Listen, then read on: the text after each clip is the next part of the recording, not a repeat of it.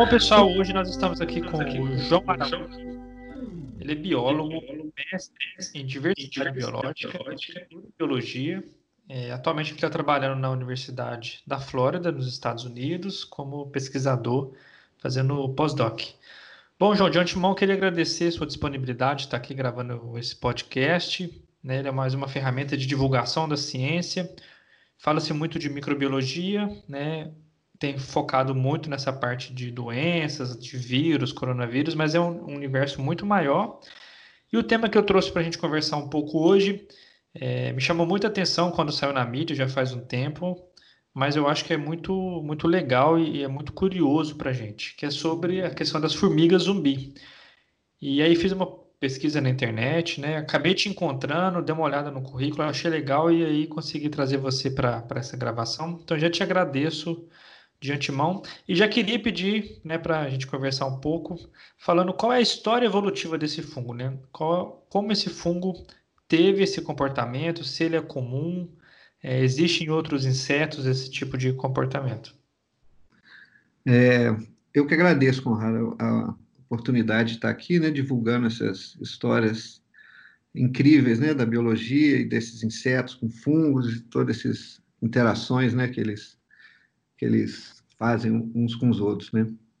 É, as formigas zumbis, cara, elas se originaram, ela, na verdade é de um gênero chamado Ophiocordyceps, um gênero de fungo, né, parente dos cordíceps, próximos, né, famílias diferentes, mas bem próximos. E nesses Ophiocordyceps é que estão esses parasitas de formiga, que infecta as formigas e passa a controlar o comportamento delas, né, para melhorar o, o, o, o crescimento e o desempenho do fungo, né? Ele manipula a formiga para isso. A gente publicou um estudo ano passado é, sugerindo né, uma hipótese de que esses fungos vier, é, teriam vindo de, de, ancestrais que infectavam larvas de besouro né, dentro de tronco de árvore. Né? E essa passagem teria ocorrido pela é, chama niche overlap, né? É, é uma superposição de nichos né, entre a larva do besouro e a formiga. Então, essa transição, né, host jump, que chama, né, a passagem de um hospedeiro para o outro, teria ocorrido ali dentro desse, desse tronco de árvore, né, milhões, 150 talvez, milhões de anos atrás. E... Entendi, mas é, esse comportamento né, que a gente fala assim, formiga zumbi, uhum. é, é uma alteração do comportamento, mas visa o benefício do fungo, né? Exatamente. É. Ele, esse é chamado de fenótipo estendido, né? que é o genótipo do fungo interagindo no fenótipo do hospedeiro, né? da formiga, no caso. Então, é um gene do fungo, ou um grupo de genes, que controlam, que são expressos né? Na, no fenótipo da formiga, é que, que é o controle, né? o controle comportamental, que a gente chama, chama de formiga zumbi. Entendi. É, e nesse caso desse comportamento zumbi, né? E aí eu já puxo um pouco para a questão é, de filmes, né? Historicamente, livros, filmes sempre narraram essa questão de zumbi sendo uhum. como vírus, né? Mas aí, quando isso acontece na natureza, é, a gente se depara com o fungo. É, esse fungo, você falou que né, uma, uma hipótese do ancestral seria de larva de besouros. No besouro, ele só atacava a larva, ele tinha algum, tem algum comportamento semelhante que é descrito ou não? No, no passado, eles, eles, infectavam outros hospedeiros também, mas o ancestral é, desse das formigas zumbis, o que a gente pôde traçar né, a, ao, ao, passado, é, a origem do gênero, né, é, seria um ancestral desse gênero, Ophiocordyceps, estaria seria uma linhagem que infectava é, larva de besouro dentro de tronco. A partir daí ela irradiou, e hoje a gente tem descritos mais de 250 espécies só desse gênero, infectando é, 11 ordens de insetos diferentes, né? Então, uma ordem de inseto, por exemplo, é coleóptera, são os besouros, lepidóptera, são as borboletas, mariposas, himenóptera, que são as formigas, vespas e abelhas, é, e assim vai, né? 11 ordens de insetos muito variados. Né? Então, esse fungo ele pode se é, especializar em vários grupos de insetos, né, com ecologias muito diversas, né. É um fungo que tem uma plasticidade ecológica muito, muito grande, né, e isso permite que ele explore vários ambientes diferentes. Entendi. Ô, João, esse fungo, ele tá na natureza disperso, assim, dentro de uma floresta, ou ele vai ser específico, é, ele tem que estar associado a um outro é, organismo, a um inseto? Como que é um pouco do, do fungo? Pelo que, a gente, pelo que a gente sabe pouco do ciclo de vida dele, né? O ciclo de vida completo. A gente tem hipóteses que são embasadas no ciclo de vida é, geral de Ascomycota, né? Que é o, é o, é o grande grupo, né? O filo desses desses fungos, né? Então, a gente tem uma, a gente assume que o ciclo de vida dele seja de tal maneira, baseado em observações morfológicas, né? E embasado, né? Em, em, dados, mas a gente não sabe exatamente todas as possibilidades. Como o fungo é muito tem uma plasticidade grande ecológica, pode ser que ele viva também na natureza é, é, degradando restos de quitina de inseto, por exemplo, né? Que ele tem afinidade e vivendo uma, da forma assexuada no chão da floresta dessa forma, né? Alguns outros fungos é, é, parentes, né, o metarrísimo, o bovéria, próximo, né, são mais próximos de cordíceps, mas são do mesmo grupo, né, dos hipocreales. Eles podem ocorrer na natureza como patógeno de inseto, como endofítico de plantas, né, que é, é vivendo como filamento dentro de planta. Então, esses fungos têm uma, como eu disse, uma plasticidade muito grande. Então, a gente ainda está descobrindo agora, com essas novas técnicas de, de genômica, né, metagenoma e etc., de fazer uma investigação completa e ver onde que esses fungos realmente estão, né, escondidos, assim, que a gente ainda não sabe. Né? Mas, com certeza, muito mais diverso do que a gente pensa.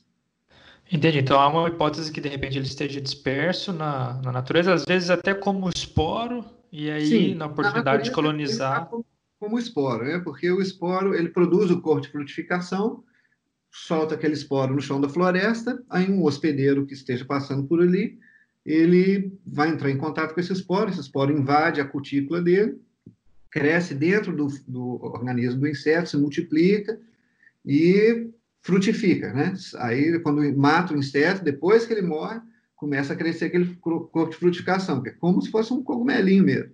Então, a partir daí, ele solta os esporos na natureza. A gente fez uma estimativa que um fungo de uma formiga pode 500 mil esporos na natureza. Entendeu? Então é muito esporo, né? Cada um deles. Então eles contam Entendi. com a sorte de encontrar um outro é, é, hospedeiro, mas o esporo está abundantemente na natureza, né? De todos os fungos. Sim, o, João, e sabe se assim, entre o tempo de contato do esporo com o inseto, no caso, por exemplo, de uma formiga, até é, o corpo de frutificação, o tempo que demora essa infecção é variável? Se tem alguma informação em relação a isso? É, a gente tem dados de laboratório, né, que a partir do momento do contato até os primeiros sintomas que a gente percebe da doença, demora mais ou menos de 10 a, de 10 a 15 dias. Né? Mas isso é de uma forma é, injetando o fungo. Sim, num ambiente controlado, né? Isso. Mas é relativamente rápido, então. Mas né? na natureza a gente ainda não sabe, porque tem dois tipos de esporo. Tem esporo sexual e esporo assexual. Então a gente não sabe direito como que funciona isso. Se para produzir o corpo de frutificação sexual ele precisa de ser infectado por esporo sexual, ou se ele pode ser infectado por esporo assexual e produzir corpo de frutificação de outro jeito, entendeu? Então é, é, é, é complexo o ciclo de vida do fungo e é, não tem estudos ainda suficientes para é, dizer para a gente como exatamente que esse ciclo é, de que formas que ele pode ser infectado, o que que é, controla a produção dos cortes de frutificação. Né? É muito complexo responder essas perguntas com os dados que a gente tem hoje. Sim, sim, claro. É, ô João, você falou que a formiga, né, quando ela é infectada, ela começa a alterar um pouco o comportamento, né? Antes de, de ter do lado de fora, antes dela morrer, que comportamento que tem alterado em, nas formigas normalmente? É uma formiga normalmente ela vive dentro da colônia, algumas, né, algumas operárias saem para forragear, coletar alimentos e, tra e traz para o ninho de volta. Né? Essas que são infectadas pelo fungo, nos últimos momentos de vida dela, quando ela já está para morrer, ela já ela abandona o ninho, né? Ela sai do ninho e ela procura um local alto, né? Para ela morder ali, ou na ponta da folha, ou num tronco de árvore. Isso depende da espécie, da região geográfica. Né? Tem uma variação desse, dessa alteração comportamental. Não é uniforme para todas as espécies, não. Cada espécie de fungo que é chamado de fungo da formiga zumbi, né? Ophiocordyceps unilateralis, que é um nome desse grupo. Então, cada espécie dentro desse grupo, hoje tem 28 espécies descritas. Então, cada espécie, ou poucas espécies, elas são muito é, únicas, assim, na forma com que elas manipulam o comportamento do hospedeiro, né? Se em regiões frias, por exemplo, é, a, o fungo foi selecionado para que essa linhagem que morde é, é, é, galho de árvore, né?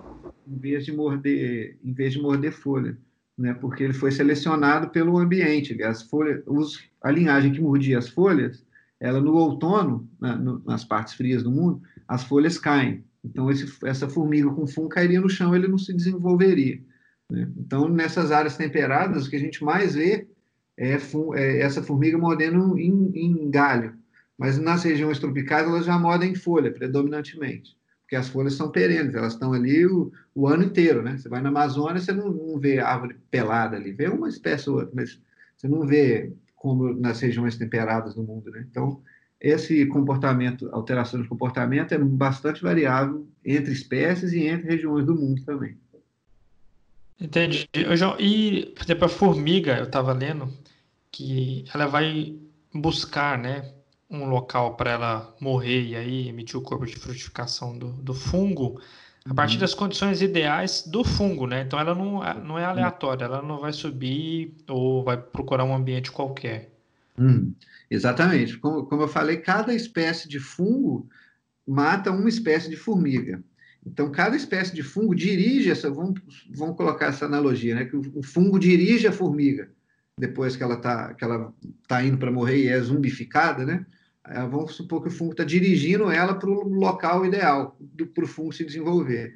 Então, cada fungo vai dirigir o seu hospedeiro para um lugar. Uns para a base de árvore, que é um lugar úmido também, coberto de musgo, né? aquelas árvores grandes da Amazônia. Tem espécies que morrem ali, tem espécies que sobem e mordem a ponta da folha, tem espécies muito pequenininhas, formigas muito pequenas, que talvez ela não conseguisse morder na folha. Então, a gente sempre acha ela em pequenos espinhos assim de palmeiras na Amazônia.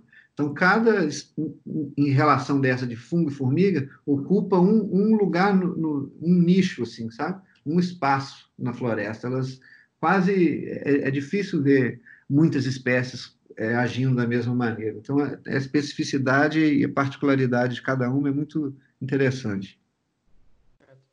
Então, é, o fungo vai buscar uma condição ótima para ele se desenvolver, mas aí Sim. vai depender um pouco do ambiente, da espécie de formiga. Então é uma essa é uma rede muito complexa, né? É bem e... específico. Cada espécie faz uma coisa, né? Cada espécie vai para um lugar.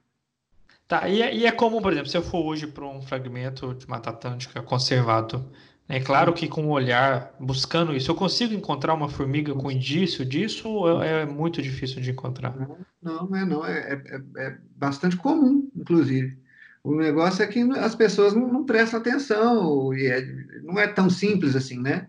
Achar formiga mordendo na parte de baixo de folha, na floresta, com um cogumelinho saindo da cabeça dela, né?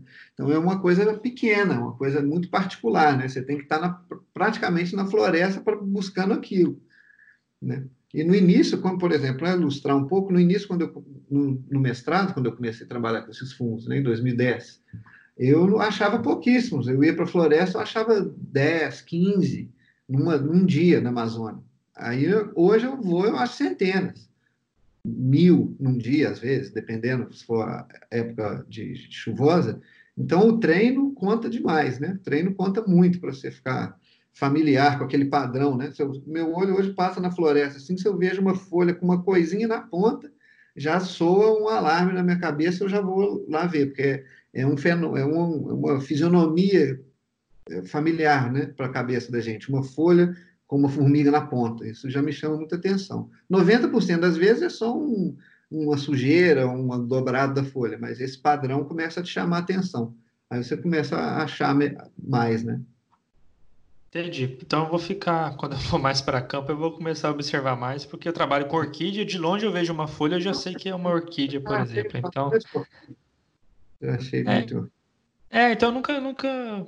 Bom, nunca tive esse olhar clínico para poder buscar, mas a próxima vez pode deixar que eu vou ficar atento. No tronco de árvore também acha muito, na base de tronco, assim, tem algumas espécies que morrem na base do tronco. Né? Entendi.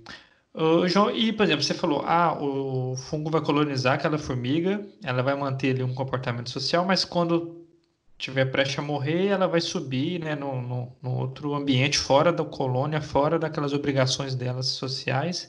Mas uhum. um fungo, ele é capaz de atacar e matar uma colônia toda, ou ela é mais por indivíduo mesmo dentro dessa sociedade das formigas? É, esse, esse fungo, na verdade, ele é um fungo que fica, ele não, não é transmissível enquanto ele tá, enquanto a, o hospedeiro dele está vivo, né? Ele só produz é, é, estruturas de propagação de esporos, que, que, são as estruturas infecciosas, né? Só depois da morte da, do hospedeiro. Então, a formiga, enquanto está viva dentro da colônia, o fungo está lá dentro, vivendo como, como organismo unicelular, né? Ele está vivendo como é, leveduras, né? Formas leveduroides. Então, as outras formigas não percebem, ele passa despercebido ali na colônia. Só quando o fungo já está tomado, o corpo da formiga já está tomado pelo fungo, aí que a formiga sai do ninho para poder morrer. E a, a, esses propagos, né, de, de que são os esporos, né? Eles, mesmo os assexuais são produzidos rápido, eles são formados poucos dias depois que a formiga morre e já está lá em cima da folha, lá na, em cima da árvore na folha. Então, não, não tem risco, aparentemente, pelo menos por estruturas e esporos conhecidos por nós, é, que esses fungos podem se reproduzir dentro da colônia, né? E além disso, aí a gente desdobra para uma coisa que demoraria mais tempo para explicar, mas rapidamente uma outra coisa que seria o, a, a imunidade social das formigas, né? Elas têm vários é, é, mecanismos de defesa, né? De defesa da colônia. Então, quando eles percebem que tem alguma coisa errada, um alarme ali é como se fosse o sistema imunológico do ninho é ativado e algumas operárias vão e jogam aquele invasor para fora ou vão se defender, né? Mas esses fungos conseguem ficar indetectáveis dentro do, do corpo da formiga, então ele consegue passar despercebido por essa, por essa primeira linha de defesa, né, que é a imunidade social coletiva das formigas, né? E, e aí ele consegue se reproduzir e, manter o ciclo de vida dele, né? Ele não é detectado antes do tempo.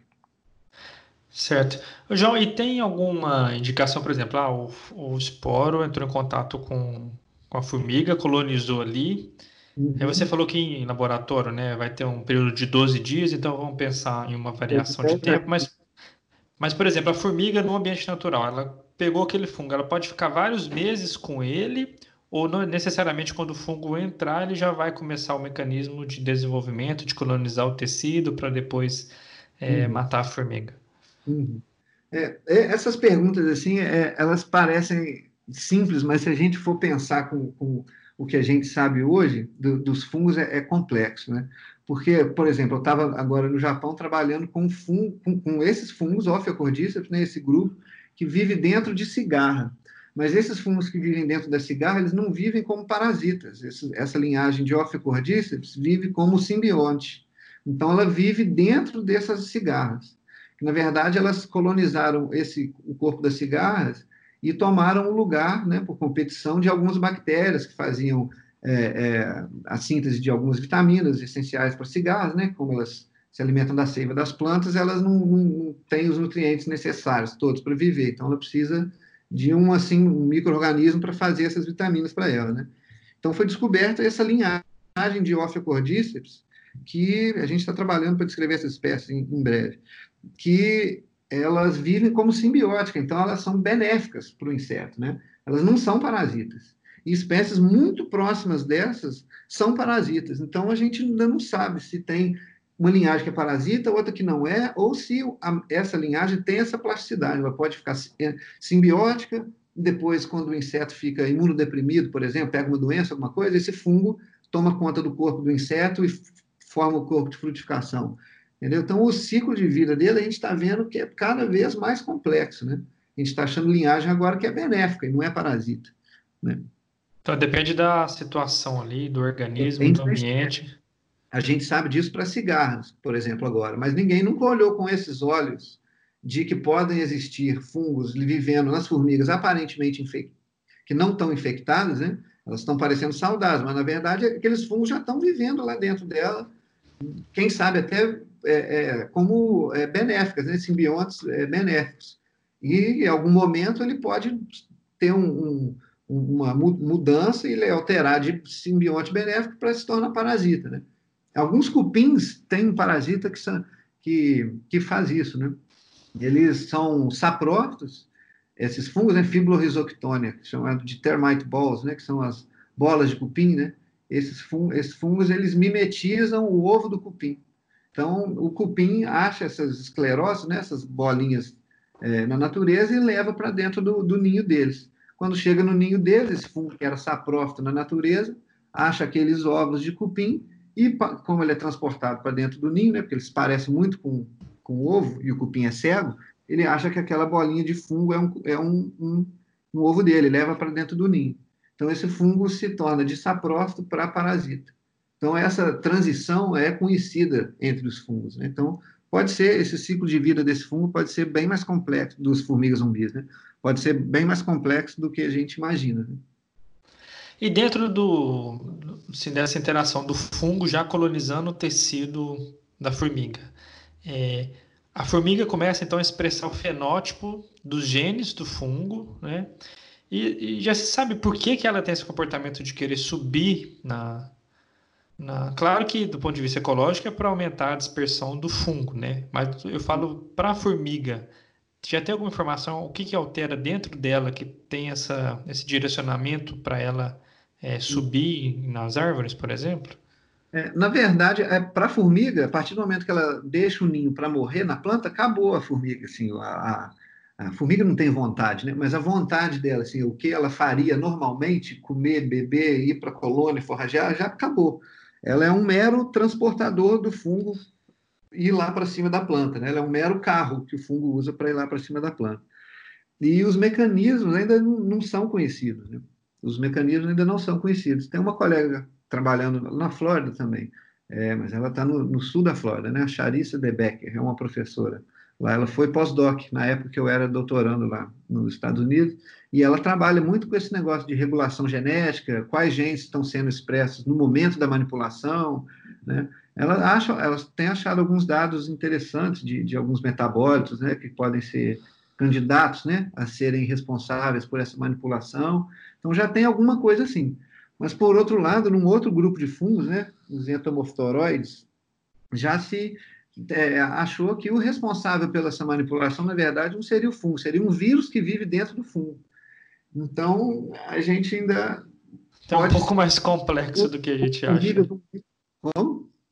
É um pouco mais complexo do que a gente acha. Então. Quanto mais a gente estuda, menos a gente, a gente percebe que sabe menos.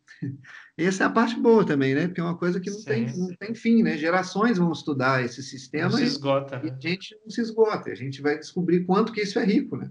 Inclusive para depois, é, não sei se você vai falar alguma coisa sobre isso, mas é, produção de fármacos também, de remédios, esses fungos são altamente promissores, né? Principalmente controle na biológico, área, às vezes, né? Controle biológico, sem dúvida. Mas é, é muito... tem uma aplicação muito grande, mas essa parte da biologia básica é muito importante para dar muito. subsídio para, no futuro, se tiver alguma aplicação, a gente conseguir fazer. Exatamente. Se fala muito em produtos para os seres humanos. Né? As pessoas perguntam, mas por que, que você estuda isso? Para que, que isso serve para a gente? Né? Essa é uma pergunta é. comum. Né? Mas para alguma coisa servir para a gente, primeiro a gente tem que conhecer. Como é que a gente vai saber que aquilo serve se a gente não sabe o que, que é? Né? Então a gente tem que ir na floresta, fazer trabalho de campo, descrever espécies, fazer trabalho de biodiversidade, né? estudar o básico. A gente não sabe o básico, como é que a gente pode querer ir para o complexo? Né? Sim, com certeza. Fazer tudo ao mesmo tempo, né? Vamos desenvolver os metabólitos e as coisas, mas vamos ler, financiar a taxonomia, né? E gente para ir para campo, descrever espécies, ver como que isso é diverso, né? Que quanto mais diversidade de espécies, mais diversidade de fármacos, né? Então, mais diversidade, mais possibilidade de ganhar dinheiro com remédio. Então, talvez falando assim, é, as pessoas se interessem por esse fungo, né? Que pode ser que traga muito dinheiro e solução para muitas doenças, né? Sim, com certeza. E a gente tem, né? É, para mim, uma, antes de, de, conhecer mais sobre, né, é, ver uma notícia assim, de um microorganismo ditar, né, matar um outro e manipular um, né? Uma formiga basicamente um animal é, é uma coisa muito bizarra, assim, né? É meio que quase surreal. Imagina a complexidade de, de metabólitos secundários, de, de, de, substâncias ali que são altamente, poderiam ser altamente promissoras né, para a produção de remédios e etc. Mas é negligenciado, né, principalmente na, na, nesses tempos sombrios que vivemos hoje aí né, para a ciência, principalmente no Brasil. Né? Então é. fica é. complicado. A gente vê isso como um futuro longe ou como outras nações fazendo. A China já, já, já vem fazendo isso, o Japão, né?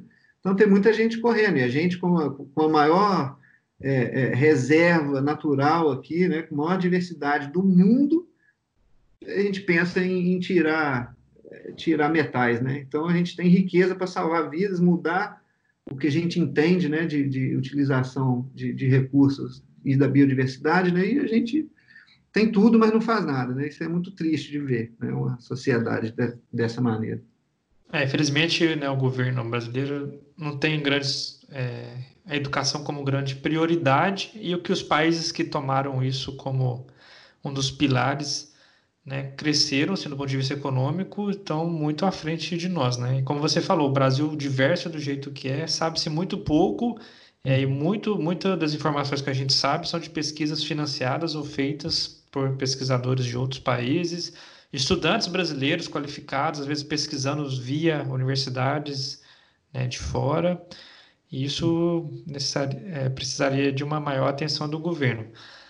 Mas são coisas que né, precisa mudar a mentalidade, é uma coisa mais difícil da gente trabalhar. Mudando só... ajudaria muito, mas tudo bem. É, com certeza. Mas só voltando um pouco mais para o assunto, né, me chamou a uhum. atenção no, no artigo que você publicou em 2019, né, no ano passado, e aí tem uma, uma frase lá que fala, é, vou ler a frase aqui até na íntegra, né, que é que o comportamento de um parasita manipular o comportamento de um animal hospedeiro é uma das adaptações mais complexas que surgiram por meio da seleção natural. E aí eu já né, escrevi para você questionando um pouco isso, né, até expliquei daquele princípio metodológico da navalha de Ockham, que o que é mais simples pode ser é o mais óbvio e teoricamente é o mais é, certo. Em relação à deriva genética, eu não vejo muita pressão seletiva sobre esse tipo de comportamento, né? Então, você parte da seleção natural que tem uma pressão seletiva e aí aquele indivíduo que for capaz de sobreviver aquilo, ele vai ser o apto a continuar sobrevivendo, a perpetuar. Eu acho que a deriva genética explica melhor um pouco esse comportamento. O que, que você acha disso? É, na, na, verdade, esse, esse, artigo de 2019 explica exatamente isso. Ele, a pressão, na verdade, não é pressão sobre o comportamento, mas seria a pressão sobre completar o ciclo de vida dentro do tronco da árvore. Né? Como eu disse, o ancestral, segundo o nosso estudo, seria um ancestral infectando uma larva de besouro dentro de um tronco de árvore no chão da floresta, que é o que as linhagens mais basais desses grupos, desse grupo de fungos, né, dos officondíceos, ainda fazem então, se você for na floresta, você ainda acha espécies infectando larva de besouro no tronco. E são as espécies que são geneticamente mais antigas, né? vamos dizer assim, elas são as menos derivadas, são as espécies basais dentro desse gênero. Então, é, baseado na codificação dessas espécies nessa análise, né, a gente achou que essa linhagem basal realmente ela reflete o que, o que foi o ancestral comum. Né? Então, tudo bem. Então, seria um ancestral infectando uma larva dentro de um tronco, no chão da floresta. As formigas ancestrais também, elas tinham esse mesmo comportamento. Elas é, nidifica, nidificavam, né, faziam seus ninhos dentro de troncos no chão da floresta. Né? Então, em algum momento, a gente achou isso nas nossas análises, né, na, naquela árvore filogenética, um nodo onde houve essa transição do besouro para a formiga. Né? Então, a nossa hipótese seria que eles é, ocupavam o mesmo nicho, aí tinha um overlap de nichos ali, né? uma sobreposição de nichos. Né? Seriam a larva de besouro com o fungo ali naquele tronco e do lado, ali tendo um contato quase íntimo ali, né? a formiga andando por cima e passando por ali toda hora, teria tido é, contato com uma linhagem desse fungo, né? que por meio de mutação ou alguma alteração, ele ou algum evento é, ecológico novo ali, né, que a gente não sabe, não tem como prever, ele teria passado é, para dentro da formiga. E, uma vez dentro da formiga, ele teria se alastrado, né, porque uma, ali no tronco tem uma larva de besouro, vamos pôr, é, tem 100 larvas de besouro, 50. mas tem ali 15 mil formigas num tronco. Né? Então, ele acha um, um campo muito mais prolífico ali para, uma vez infectando a formiga, seria muito mais fácil ele transmitir dentro da colônia. Né? Então, baseado nessa, é, nessa, assumindo esse cenário, né, a gente imagina o que eu acabei de dizer, né? Essa imunidade social das formigas, elas conseguem detectar esse fungo e conseguem é, remover esse fungo é, da colônia. Né? Existem estudos que a gente, é, uma colega minha fez, né, a Inviçosa, inclusive, na UFV, que ela é, pegou esse fungo e, e, e, essa formiga infectada pelo fungo e botou dentro do ninho da formiga. Não durou nada, as formigas dilaceraram o, o, essa formiga infectada e o fungo não pôde é, é, é, completar o seu ciclo de vida. Né? Então, essa seria a maior pressão seletiva nesse fungo. Ele, ele teria que arrumar uma forma, óbvio que a gente é, é, coloca de uma perspectiva humana, né? antropomorfica a coisa, né? É, botando que o fungo fez, o fungo pensou, isso não, não é, né? Isso são formas que a gente tem de explicar como a evolução é, é, ocorreu, né? Então, essa pressão da imunidade social das formigas teria é, favorecido uma linhagem de fungos que desenvolveu essa, essa manipulação comportamental e tirou esse hospedeiro de dentro do ninho. Né? Então, uma vez que, ele, que o fungo conseguiu remover esse hospedeiro de fora do ninho, ele conseguiu completar o seu ciclo de vida e aí se especiou e teve uma, uma, uma irradiação de espécie muito grande a partir do momento que ele alterou o comportamento. Né? Entendi. Então, é, tá nessa na teoria de vocês, a, o gatilho pode ter sido a sobreposição de nicho, né? Por exemplo, dois fungos. A de nicho facilitou a, a transição de um hospedeiro para o outro que tinha essa, essa, que sofria essa pressão depois, né? Então ele teve que remover o hospedeiro de dentro da colônia. Entendi. Então, é, então por exemplo, aquelas formigas que de repente é, tinha manifestação do fungo dentro da colônia, elas possivelmente foram mortas, e aí aquelas, aquelas, aquela diferenciação do fungo, que ele conseguiu tirar a formiga e subir, é que se manteve. Exatamente. Que fixou exatamente. esse comportamento na natureza. Ela, ah, ela bom, acho que... adaptar essa nova situação, né? A, a situação de sair, de infectar um besouro que estava ali sem ser é, incomodado, né? É, lá dentro do tronco da árvore, não tinha outros besouros tentando remover. Oh, esse besouro aqui está doente, gente, vamos tirar ele do tronco. Né? Então, não tinha esse, essa imunidade social e nenhum outro fator ali. Né? Mas, uma vez dentro da formiga, elas são é, é um super-organismo, né? elas têm métodos ali de, de, de, de, se curar, de ter essa imunidade ali do ninho, né? chamado de, de o grande forte, né? Que é um lugar que, que nenhum parasita, ou pouquíssimos parasitas, consegue penetrar. Né? Então, uma vez que, o, que, essa linhagem de fungo chegou nesse lugar altamente hostil para ele, né, ele teve que de, desenvolver um jeito.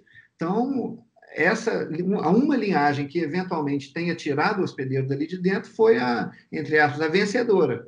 Foi aqui a linhagem mãe de todas as formigas zumbis. Então, a partir dessa linhagem, ela pôde se irradiar infectar várias outras espécies. A gente tem 28 espécies de formigas zumbis descritas, mas uma estimativa de, de, de ter 500 ou 600 espécies, né?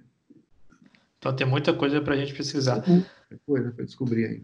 Bom, João, muito legal. Eu gosto muito dessa parte de evolução, porque uhum. é, se discute mais muito superficialmente. Eu acho que né, é, você deixou muito claro assim dos mecanismos por que ter surgido esse comportamento. Então foi a questão do fungo colonizar um inseto que possivelmente por ser um inseto social ele tinha que sair daquela sociedade para manifestar todo o seu, o seu fenótipo. E aí a gente teve esse comportamento de da formiga zumbi. E aí nasceu a linhagem dos fungos zumbificadores né? Vamos dizer assim. Ah muito legal Bom, João, eu acho que foi muito boa a conversa. Assim, você tem mais alguma coisa para acrescentar? Você tem alguma consideração? Eu acho que quando tiver informação nova, né, vamos manter contato. De repente a gente grava um outro episódio com atualizações, às uhum. vezes com mais informações moleculares, né, para poder uhum. ir aprofundar num assunto que é muito relevante, mas que a gente vê só, né, formiga zumbi falando um pouco, às vezes tem alguma foto, alguma coisa, mas não aprofunda muito no, no, no assunto. É um assunto muito curioso, né, que chama muita atenção, né? Mas é, pensando na parte científica, é um, é, um é um modelo de estudo muito interessante, né? Pode-se estudar coevolução entre dois organismos, parasita hospedeiro, pode-se estudar a evolução de caracteres, como o comportamento, é, a alteração comportamental desses fungos, né? a origem de várias estruturas é, é, fúngicas, morfológicas, né? a diversidade de ecologias, como ocorrer transição de um nicho para o outro, de uma ecologia para outra. É, é um, uma área riquíssima para de como ser um modelo né, um grupo modelo de estudar a história evolutiva e ecológica, né? É incrível esses fungos mesmo, são demais. Ah, com certeza. É, quando você fala formiga zumbi, chama a atenção de qualquer um, mesmo uma pessoa é, que é leiga, né, não, não, não, é da biologia, mas quer ficar curioso, né, porque isso é muito utilizado na, nas ficções científicas, mas a natureza é, são casos raros de, de descrição, então quando a gente fala formiga zumbi, todo mundo quer saber um pouco mais. João, então você quer divulgar alguma coisa sua? Você falou que queria falar um pouco só do Twitter. Se você quiser é. divulgar, pode, pode é, falar aí. João Fungo é o Twitter, onde eu uso mais para ciência, divulgação de imagens, né? Tem muita imagem de fungos bacanas, de formigas zumbis, eu sempre.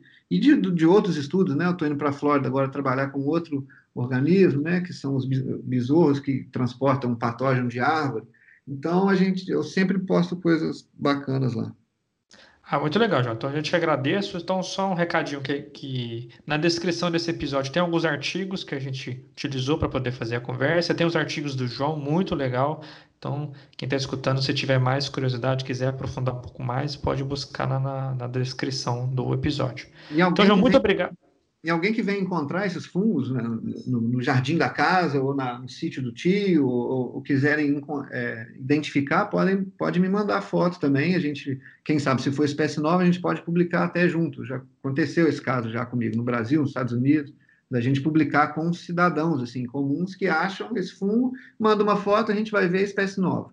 Né? Então, se, se alguém achar, aqui no Brasil é um ótimo lugar para achar novidade aí desse grupo.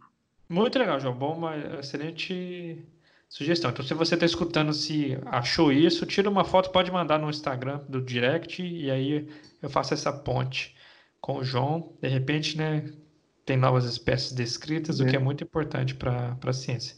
Então, João, muito obrigado pela, pela participação. Acho que foi muito enriquecedor, trouxe muita informação nova. A gente aprofundou um pouco mais do que a gente vê de matérias na mídia. Uhum. E muito obrigado. Eu que agradeço. Um abraço. Um abraço. Tchau.